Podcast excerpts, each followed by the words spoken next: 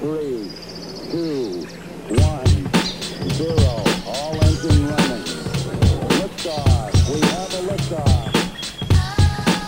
読売新聞ポッドキャスト新聞記者ここだけの話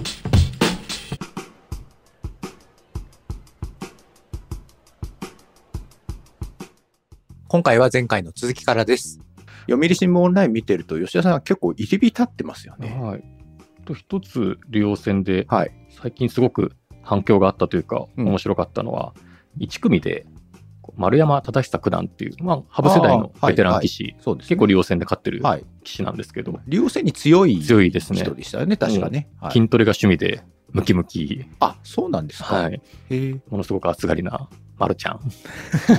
と、はい。隣、竜、えー、竜馬七段、はい。あの、若くて、もうでも30な、30過ぎたのかな、はいあの、イケメンで有名な関西の 棋士なんですけど、はい。その棋士が東京で 対局したときに、ちょっと開始前に面白いことがあって、はい丸山さんが駒袋を開けようとするんですけど、駒袋って言うと、えー将棋の駒が入ってる袋ですね。ははいい。はい。紐がなんか固く結ばれすぎてたのか、はい。全く開かなくて、はい。で、開けれないから記録係に渡したんですよ。はい。で、記録係もちょっと開けれなくて、はい。じゃあもう一回僕がやるからってやってて、どなんか起きそうだなと思って、僕カメラを動画モードに切り替えたんですよ。そしたら、普通将棋っていうのは、あの、上座っていう、目上の人が駒を開けるものなので。こう、下座の棋士がはい。駒袋を持つことってないんですけど、はい。こう、まるちゃん朗らかなんで、隣君に、はいとか言って渡して、はい。ちょっと上げてみて 下座の棋士がはい。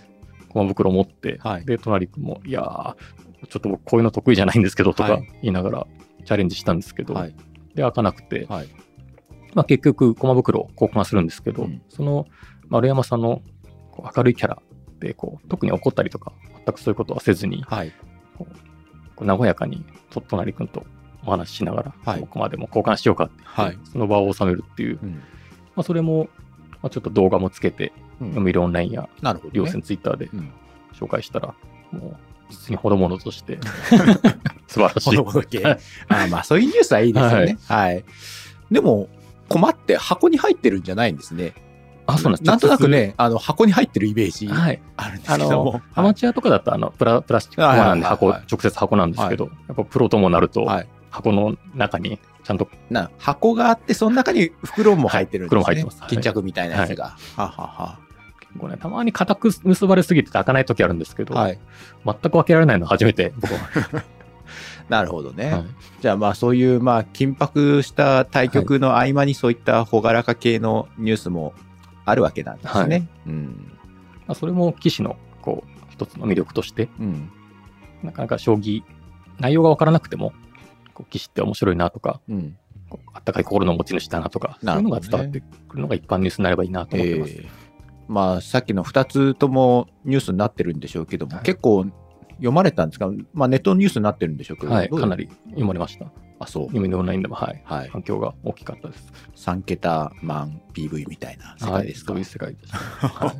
すごいですね。あ皆さん読みますねそういうニュースね結構。ね、やっぱり逆に角換わりのなんとかだとかいうのだと、そう、かえってそれだと、まあまあそりゃねわかんないです。僕だって分かんないですそんな、駒袋が開けられませんの方が、うん、まあね。は い何が何が起きたんだっていう。まあね、うんうん、まあね最近はもう例えばおやつがなんだっていうのもちょっと飽きてきましたからね正直ね、そういうのもまあニュース出す側のまあ何ですかねそのどういったところに目つけるかっていうのはそうですねプロのその書き手としてどこに目つけるかっていうのはありますよね。まあちょっと新しい切り口、そうそう視点なども、はい。もう何も考えずにもうねおやつだなんだって出してるんじゃないっていう話ですよね。結構、本当に対局上、一日密着取材してると、うん本当にいろんなことがあって、まあそうですよね。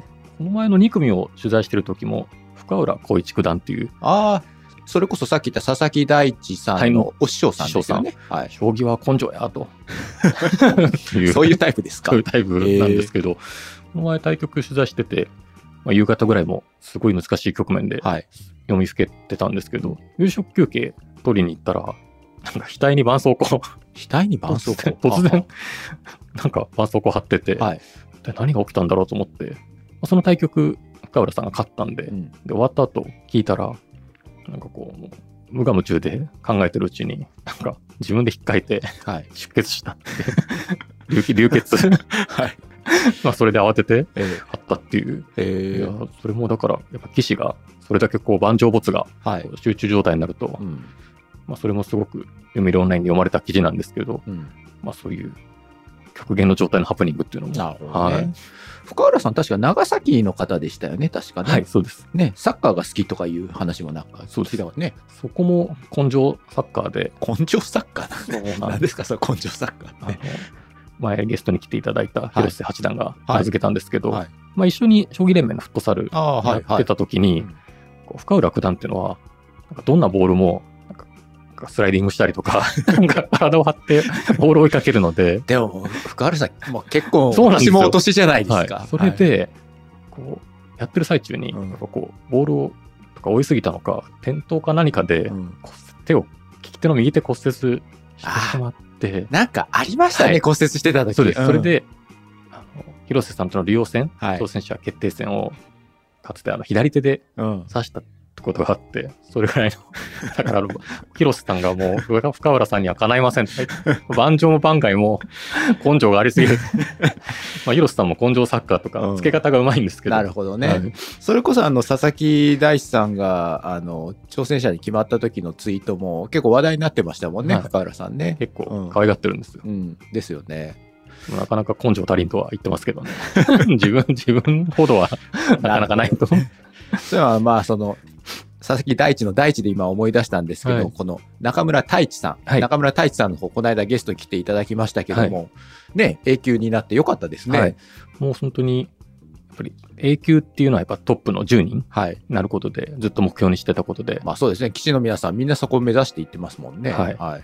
で、もう、竜王戦だと4組、はい。なんと、上上から、どっちかと下下の方に近いクラスに行って、で、今期も1回戦負けしてしまって、なんかあるんですかね？そういう、やっぱそう、棋士にもあるんですよ、相性がね。はいうんで、まあ、A 級昇級おめでとうございますって言って、で、その後、いや、もう吉田さんとか若杉さんに、もう写真とか撮ってもらって力入れて書いてもらってんのうんに、1回戦負けしてしまって、竜王戦ではもう、なるほど、ね。本当に申し訳ないと。うん。でもこれ不思議とありますよね。そういう相性みたいな。はい先ほどね、丸山さん、竜王戦に強いって話しましたけど、例えば、あの、佐藤会長とか、えっ、と、衛星、規制持ってるんでしたっけね。だから規制戦ですごい強いなっていうイメージもありますしね。そうですね。うん。だから、中村太一さん、例えば A 級であれば、うん。竜王戦も1組にいてもおかしくないうん。わけなので、うんそれが、なぜか竜王戦は、なるほどね。はい。そういう不思議なジンクスありますね。でも中村さんもあのね、まあ B 級1組の最後の方、結構ね、まあ、際どいというか、はいヒヤヒヤっていうような展開でしたよね。なんかもう、1月とか会うたびに、うんなんか、その時結構ウィークで大事なとこ負けたじゃないですか。うんなんかどんどん表情が 険しくなって。そうですよね。なんかこの、私もね、もう最後の対局、あ、羽生さんでしたよね。はい。羽生さんの対局見てましたけども、なんか悲壮感を 全身にこう、はいまといながら将棋指してたんで、そうそう。だから、これ大丈夫かな？と思いながら見てましたけど。結果として、はい。まあ結果として負けちゃいましたけどそうなんね。ですよやっぱり、でも、周りの棋士との戦いなので、まあ、ちゃんと1年間、うん最初の方でしっかり勝っておいたっうんていう貯金も大きいので、まあね。はい。まあ確かにあれ、最初の方に勝ちすぎれば勝ちすぎたで、結構なんかプレッシャーかかって、なんかリズム崩しそうなのってありますよね、やっぱりね。もう今期は絶対永久行かなきゃとかう、ん。そう思っちゃうこともあると思うんで、まあ少し、まあ、太一さんも真面目な性格なので、まあね、はい。棋士の皆さん、みんな真面目な感じですよね。うん。年が明けたらもうね、どんどん顔がこわばって、大丈夫かと、そううん。はい。まあね、す。今度まあ A 級ってまあ、大変な世界ですよね。まあそこでまあ1年やるわけですからね。まあどういった将棋をね、指す、まあ見せてくれるのかって楽しみですけれども、まあ期待したいですよね。はい。うん。でね、その、さっきあの、羽生さんの時にもちょっとお話ししましたけども、まあその AI っていうのがまあ、まあ、ほぼ棋士全員使ってると思ってもいいんでしょうかね、もう最近はね。まあ非常にまあ浸透して、まあそれこそ我々の仕事もね、まあこのチャット GPT の出現によって、もう記者の仕事奪われるんじゃないかみたいな、そういったニュースもまあ結構よく見ますけれども、でまあ将棋界に関しては、まあその電王戦っていうのがあって、えーまあ、棋士の、まあ、プロの棋士と、まあ、コンピューター将棋が戦うっていうのが、まあ、やってましたよね、ずっとやっていて、まあ、最終的には、当時名人だった、えー佐藤天彦名人が、まあ、最終的に、まあ、AI に敗れてしまってっていうことになって、まあ、いわゆる、まあ、棋士の、まあ、権威みたいなところが、まあ、ちょっと落ち込むような時期も、まあ、ありましたけれども、まあ、その後、まあ、その、将棋 AI との、まあ、上手な付き合い方みたいなものがあって、まあ、藤井さんの出現もあって、またその将棋の人気っていうのが非常にまあ盛り返してきた、まあ、さらになんかこう、将棋の人気が高まっていったっていう現実がありますけれども、で、まあ、こういったこの AI との共存みたいなのっていうのは、まあ、将棋界から我々学ぶべきことも多いのかなっていうふうに思うんですけども、吉田さんはどのように、あの、考えたりしてますか？でこう、将棋ソフトにうん。名人が負けて、まあ、棋士の威厳が、尊厳がっていう時期もありましたけど、ですよね。その後、一つ面白かったのは、こう、今、アベマっていうところで中継もされてると思うんですけど、はい。AI がパーセンテージとか出すようになりましたよね。ですよね。も中継当たり前になりましたもんね、あれね。あれによって、やっぱりこう、盤上のことがわからないうん、人も、こう、将棋を見て、あ、60対40だとか、うんどっちが勝ってるっていう、一喜一憂、うんハラハラドキドキを共有できるようになったっていう、そこを、将棋の棋士、指してる方はね、こう、握手とか指すとガタンと落ちちゃうんで、うん。プレッシャーだとは思うんですけど、割と棋士の皆さうんんが、まあ、豊島将之さん、竜王経験者ですけど、らも、まあ、ああいう一般の人が分かりやすい形で出出てきて、出てきたってことが、うん。まあ、一つの、まず AI の、こう、見せ方の中で、うん。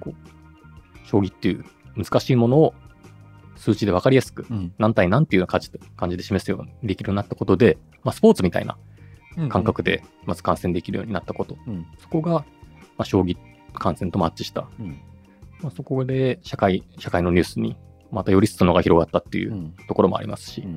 まああと、棋士の中でいくと結構 AI との共存は大変なところもあって、はい。こう AI の示していく手っていうのはやっぱり非常に鋭い手も多いので、うん。その鋭い手をどんどんたくさん、まあ、記憶勝負、暗記勝負っていう言い方を渡辺名人してますけど、ねまあ、その予習が大事みたいな世界ですよね。ちょっとつまらない要素もあるんですけど、うん。ある程度は予習してないと、うん。その相手の方が知ってれば知ってるほど時間使わなくてもいいので、まあ、ちょっと公式戦もうだからよりこう準備がシビアにうん。なってきてしまってる。あと記憶を間違えてしまうと、うん。こっち確かプラス500点だったのになってのをうん。本当にい一手ま一手の違いとかで実はマイナス500点の方を選んじゃったりするとうんだから記憶違いで負けちゃったりとかそういうことも起きてるので、まあ、棋士の中ではそういうシビアなところも起きててうん AI 疲れ、なるほどね。はい、っていう言葉が出てきてます。ああ、なるほどね。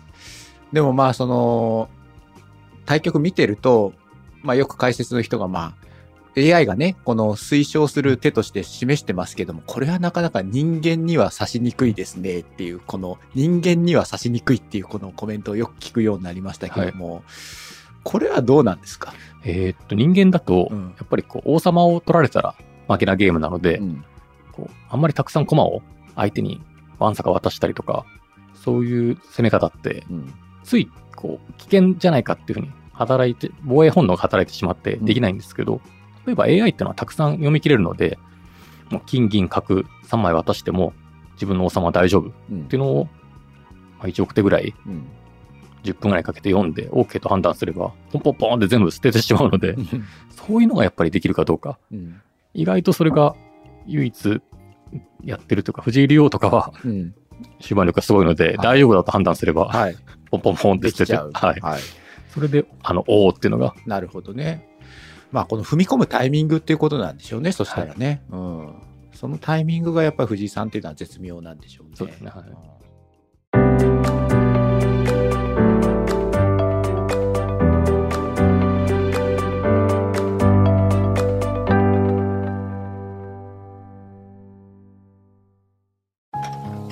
老後は火星かなどうしたのお父さんいや今日の新聞人口爆発広がる移住先。私だったらハワイかな。無難だな。新聞がある。話題がある。お試し読売新聞。ネットで簡単。まずは無料で。で、まあその、先ほど、まあ我々素人の、まあ将棋の見方の話をされてましたけども、要するにまあ AI が指し示す、まあ推奨の手っていうのが、まあ、いくつか出てくるわけじゃない。最善手はこれで、はいまあ事前手は、まあ大体3つぐらい出てきますけども、まあそれ見てると、まあタイトル戦とかになってくると、まあほぼ両者ともその最善手をずっと指していくわけですよね。ああいうのを見てると、やっぱりプロの棋士ってすごいんだなって単純にね、思っちゃいますよね。これが、逆にあれがなかったら、わかんないですもんね。その手が、なんかこう、すごいのかどうなのかっていうのがわからないから、なんか逆に、まあ AI があるおかげで、なんか棋士の凄さがはい。見える化されたみたいなところありますよね。そうなんですよ。うんこう一瞬最初はこう、みんな尊厳がうん危ないんじゃないかってこともあったんですけど、かえってこう、やっぱり点数が分かることによって、本当にこう、AI と一致したなら、うんそれはそれで素直に、いやー、素晴らしい。まあそうですよね。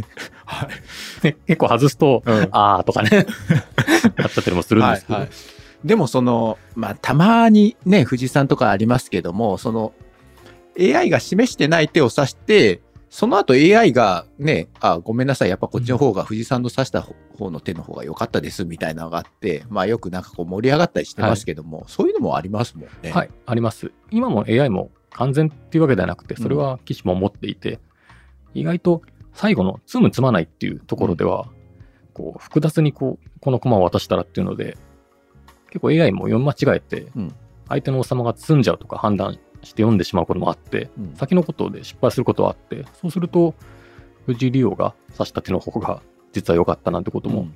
全然起こり得るので、ですよね。だから、まあ、羽生九段も言ってますけど、うん。まあ、絶対の存在ではないと。そうですね。はい。うん。だからまあね、そういった意味で、まあいろいろな指し方をやっていって、まあ多様性を保っていくっていうことは、まあ将棋がこれ、今後もね、その100年、200年続く、いわゆるまあそのゲームだというふうに考えると、まあね、いろんな手があるっていうのはやっぱいいことですよね。はい。うん。でも、昭和時代の騎士とかだったら、はい。想像もつかなかった世界だと、今は、まあね、はい。そりゃそうでしょうね。まあ昔は結構こう、ほのぼのと将棋指してたっていう話ですからね。うん。雑談とかもしながらね、ねうん。今はもう本当に、あの、しっかりまず予習してないと、はい。午前中で終わってしまうので、そうね。はいいやまあそういう意味では、そのまあね、まあ昨今言われてるまあ AI との共存じゃないですけども、まあ我々もね、まあそういったその将棋界から学ぶべき点みたいなのもなんか多そうだ、多そうですよね。まあ AI の、上手な使い方みたいなね。そうですね、こう、上手な使い方だったり、まあ、あとは、まあ、僕らが報道する側ですけど、はい。そういう、まあ、ハプニングだったり、うんそういうのを伝える中でも、棋士の魅力をうんしっかり伝えていくっていう、なるほど、ね。はい、ことができればいいかなと。その将棋の、将棋報道で、まあ AI 使うって、まあその YouTube のね、その中継とかだったら、まあ例えばその AI の、まあ、あの、指し手を示したり、まあ評価値を示したりっていうのをするじゃないですか。新聞紙面でなんか使えないもんなんですかね、こういう AI。うーん、確かに。紙面だと、またどう使っていいものかは、はい。僕、あの、新聞のそのうん将棋の、あのー一番の課題は、その、手をこう書いていくじゃないですか。うん黒いコマをして。白駒と。そうはいそう。で、25なんとかみたいなずっと書いていくじゃないですか。まあ一切わからないんですよね。はい その頭の中に盤面をイメージできるような、はいその、それこそ段を持ってるような人だったらはいいいんでしょうけども、うん、ただの数字の羅列でしかないので、そうなんですよね。だから、ああいう観戦機、うん、こう、指し手がついたのだけだと、本当に有段者うん、じゃないと厳しいものだと思ってます。それで、まあ私などがやってるのは、どっちか利用線中継ブログっていうものがあって、どちらかというと、まあ、盤面図は抑えめにして、うん写真を中心に出してるんですけど、その盤面のことはわからないかもしれないんですけど、うん朝昼晩と実は全部出してるので、はい。機種の表情の変化で、うん結構ファンとかも形勢わかると思うんです。なるほどね。実はそういう伝え方もあるんじゃないかなと思って。例えば、例えばですよ、読売新聞オンラインで見るその観戦機だったら、コマが動くっていうのは可能できるじゃないですか。はい。その画像をね、例えば自負みたいな感じはいで画像を動かすみたいな。そういうのって、まあ、まあ、竜王戦7番勝負でははいやってるので、はい。ちょっとこう、そういうのもできたらいいなということで、うんまあ、研究は実は、あ、している。はいしてますなるほどね。なんかやっぱり駒が、なんか盤面あって駒が動かないと、なんかこう書かれてるだけでは分かんないよな、うんみたいな世界ありますそよね。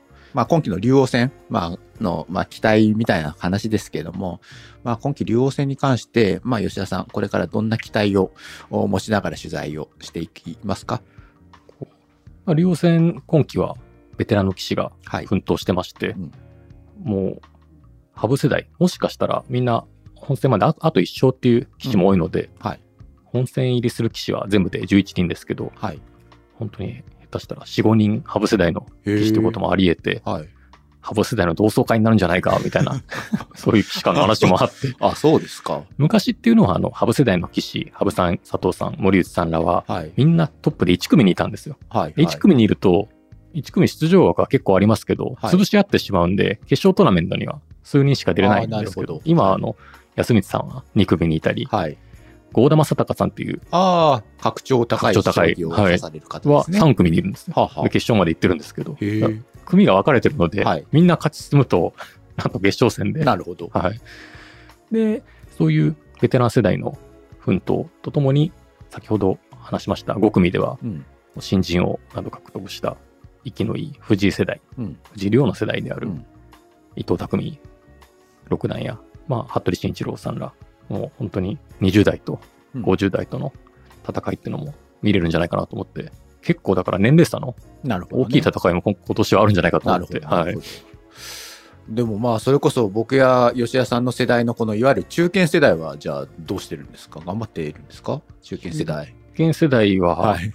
あの、両戦では結構、中堅世代、ちょっと。うまくいってない。苦戦中苦戦中ですはかい。中中村太一さんだね。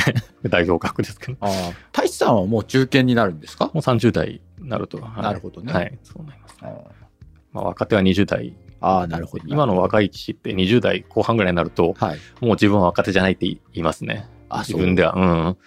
やっぱりこう、もっと若い騎士が新しい AI とか考え、感覚持ってきてるし、なるほどね記憶力もすごいんで、まあね、それこそアスリート的になってるって言いますすもんね。うん、若い方がね。おっさんだとか言って、まだ、まだ29じゃないかと。うんはい。でもまあ言ってもそのそれこそねハブ世代みたいなこうやって頑張って上に来れてるわけですから、はいまあ全然関係ないですよねそういう意味ではね。うんさっきのちょっと AI のところとも重なるんですけど、AI をこう覚えすぎたりすると、うん。いざこう未知の局面になった時の、あはい、考えが少しやっぱり落ち落ちちゃうんですね。うん。どうしてもやっぱ答えを知って戦うのあと、羽生さんらっていうのはうん。何にもこうない、羅針盤もない状態でやってたわけなんで、結構そういう未知の局面に引きずり込まれると、もう安光会長は若い騎士を2組でうん。未知の局面で可愛がりまくってるんで、まあそれ泥沼泥沼みたいなところに 引きずり込むとやっぱりね、その経験がものを言う世界になってくるわけですね。ああなるほどね。面白いですね。うん。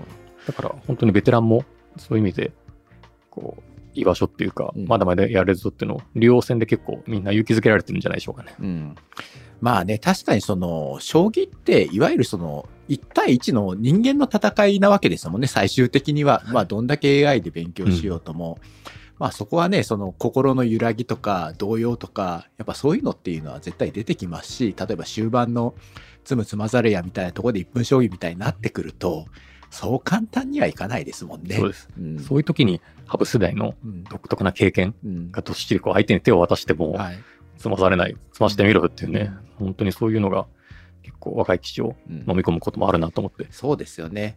なんかこう、例えばその、まあね、その対局してる相手はなんだか、まあちょっとよくわからないけど、まあこの手かなっていうふうに指してたとしても、なんかね、姿勢がすごいどっしりして、うん。なんか自信ありげにこうパチンって指すと、なんかこの手は きっともう、もう、まあ、最後まで読み切りしてるのかなみたいな思っちゃったりしますもんね。それもありますね。はい。うんなんかそういう、なんかこう、喫煙とタヌキの馬鹿し合いじゃないですけども、やっぱりね、そう、昭和の将棋じゃないですけどね、番外の。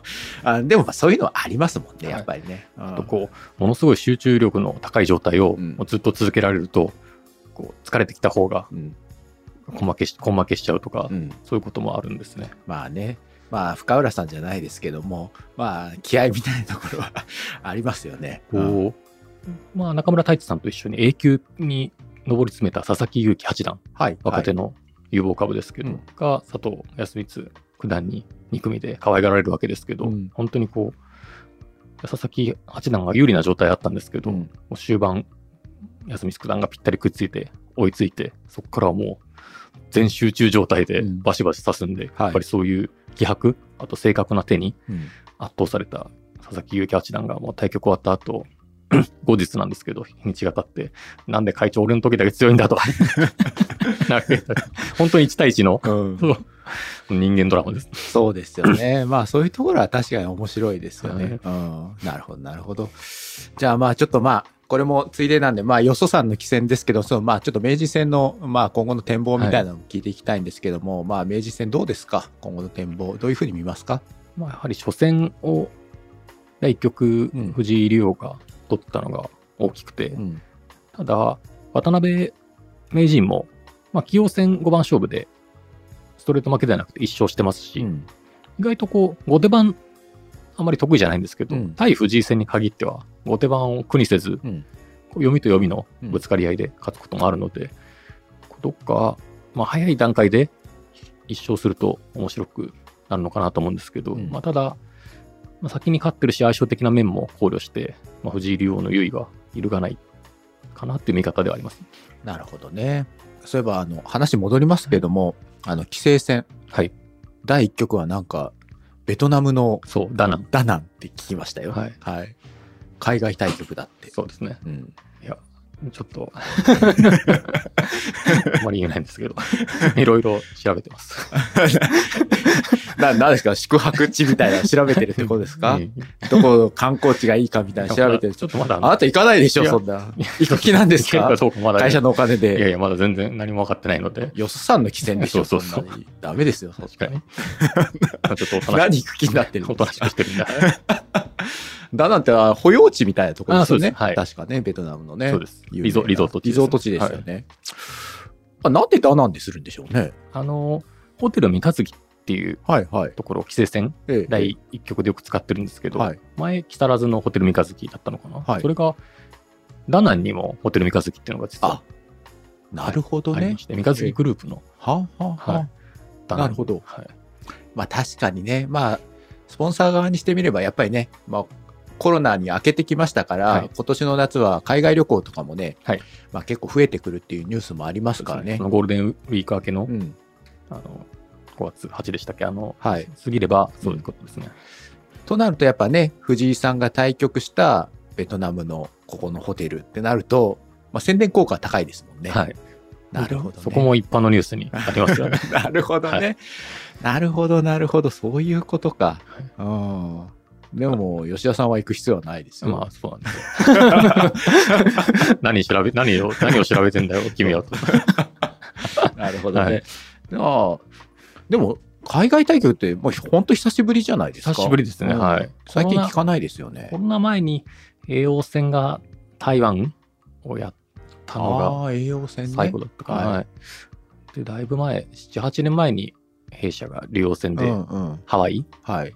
やったぐらいで、はい。昔は竜王戦も海外結構やってたんですけど、そうですよね、はいニューヨークとかありましたよね。パリもやはいってましたね。うんうんいやー海外めちゃくちゃ好きなんで。うん。そりゃ、誰だって好きでしょ。でも、まあね、その、周りで見てる人間はいいですよ。もう実際に指す棋士の人たちはうん海外行って将棋指すのは大変だと思いますよ。もう疲れるし、移動は長いし、ね渡辺明さんとか、え。はい。まあ、あと海外でチェスとかの大会にも出てた羽生さんはい。とかのぐらいの達観した2人になると、うん竜王戦でパリ対局やってましたけど、うん羽生さんも観光したり、渡辺さん競馬場行ったりう、ん。散々楽しみながらはい。やってましたけど、なうんかなか今回、藤井竜王と佐々木大地はい。七段、フレッシュなカードなんでね、まあね、それ、佐々木さんは初めそうでてタイトルに挑むわけですよね。その初戦がいきなり海外ってね、緊張してると思う。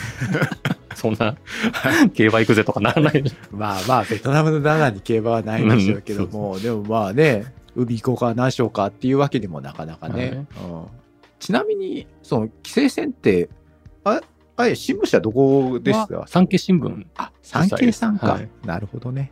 ええはい。まあ、こんな感じで、もう今日は早指しなんで終わりましょうかね。はいえー本日のゲストはオンライン部将棋担当のお吉田裕也記者でした。ありがとうございました。ありがとうございました。はい。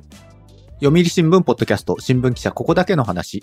この番組ではリスナーの方からのお便りをいつでも大募集しています。お便りは概要欄にあるメッセージフォームのリンクからお寄せください。ツイッターでもハッシュタグ記者ここばなをつけて番組の感想をつぶやいてください。今回も最後までお聴きいただきありがとうございました。次回の配信でもお会いできたら嬉しいです。お相手は読売新聞の山根でした。